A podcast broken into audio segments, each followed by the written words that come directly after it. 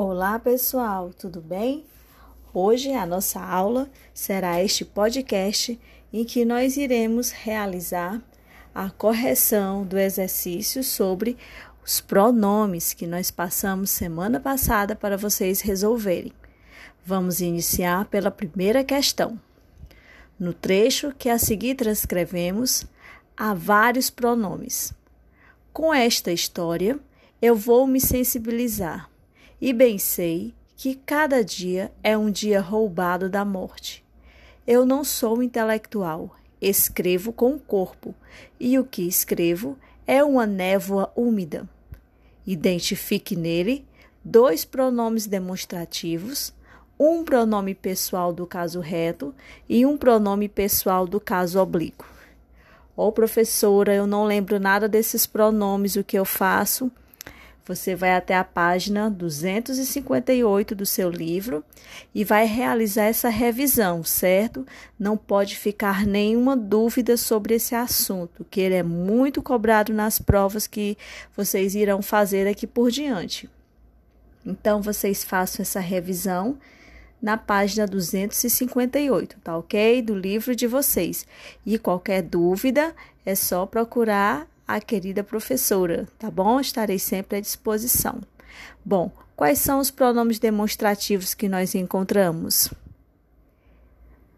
No item, no, na questão 1, não é? Esta, não é? O pronome demonstrativo e o, não é? Pronomes demonstrativos, esta e o.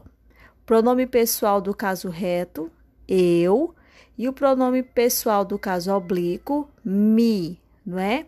Neste caso, nós percebemos que o artigo o tem valor de pronome demonstrativo. Isso porque ele poderia ser substituído da seguinte forma: E aquilo que escrevo é uma névoa úmida, ok? Vamos para a segunda questão. A colocação do pronome oblíquo está incorreta em item A, para não aborrecê-lo, tive de sair. Item B, quando sentiu-se em dificuldade, pediu ajuda. Olha aí, pessoal, a resposta é o item B, certo? O correto seria quando se sentiu em dificuldade, pediu ajuda, não é? Quando há um advérbio antes do verbo, usa-se o que? A próclise, não é? Lembre-se que quando é um advérbio de quê? É um advérbio de tempo.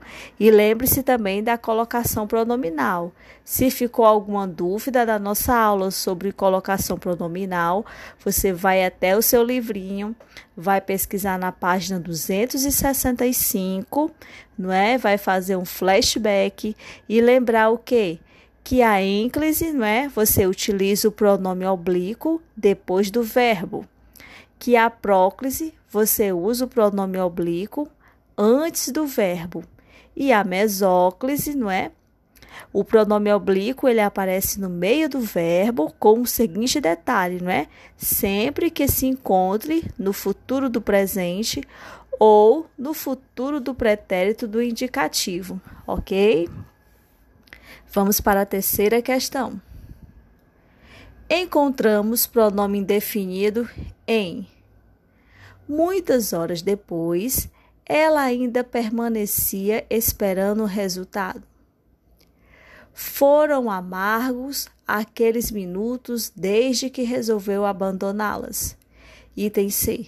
A nós provavelmente enganariam, pois nossa participação foi ativa. Item D. Havia necessidade de tais ideias, de que tais ideias ficassem sepultadas. Item E. Sabíamos que você, sabíamos o que você deveria dizer-lhe ao chegar da festa, não é? No item A, pessoal, não é? Muitas horas depois, ela ainda permanecia esperando o resultado, não é? É a nossa resposta certa, o item A. No item B, não é os pronomes das orações, nós podemos classificar em a, no item B, aquele pronome demonstrativo. No item C, nossa pronome possessivo. No item D, tais, pronome demonstrativo. E no item E, li, é o pronome pessoal do caso oblíquo. Vamos lá para a quarta questão.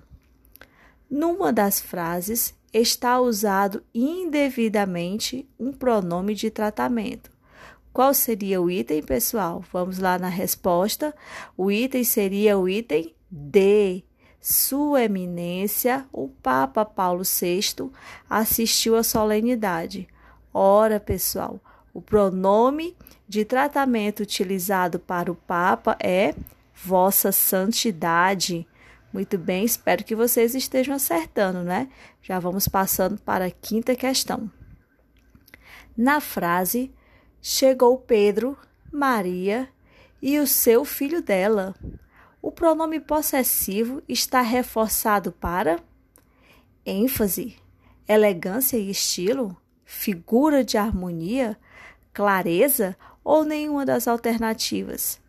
Ora, pessoal, a alternativa correta é o item D, clareza, a contração da preposição de, mais o pronome ela foi utilizado para reforçar que o filho é somente de Maria. Isso porque o pronome seu não deixaria essa informação clara. Chegou Pedro, Maria e o seu filho. Poderia sugerir que o filho é de Pedro e de Maria. Muito bem, vamos para a sexta questão. Assinale a alternativa onde o pronome pessoal está empregado corretamente. Qual foi a alternativa que vocês marcaram? Se foi o item D, vocês acertaram. Para mim, viajar de avião é um suplício, não é? Por que as, a, as, as demais alternativas estão erradas, professora? Vamos lá? Me resolver. Sempre que você for conjugar um verbo, usa-se sempre os pronomes do caso reto e não do caso oblíquo. O correto seria: Este é um problema para eu resolver. Entre eu e tu. Com a preposição entre, usa-se os pronomes pessoais do caso oblíquo. Como é que ficaria, professora? Entre mim e ti não há mais nada por eu e você. Depois da preposição por, usa-se pronomes pessoais do caso oblíquo tônicos. O correto seria: a questão deve ser resolvida por mim e ti. Assim, aqui houve uma mistura de pessoas, não é, pessoal? Eu voltei, né, a primeira pessoa do singular, e se a terceira pessoa do singular.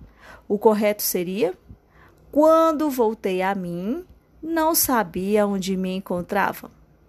Tudo bem aí, não é? Vamos para a sétima questão. O, a opção correta, pessoal, da sétima questão será a alternativa C, tá certo? Ela, mim, mim, mim e com você. Depois da preposição, usa-se o pronome pessoal do caso oblíquo. Por isso, a segunda oração não poderia ser, de repente, dê um livro para eu.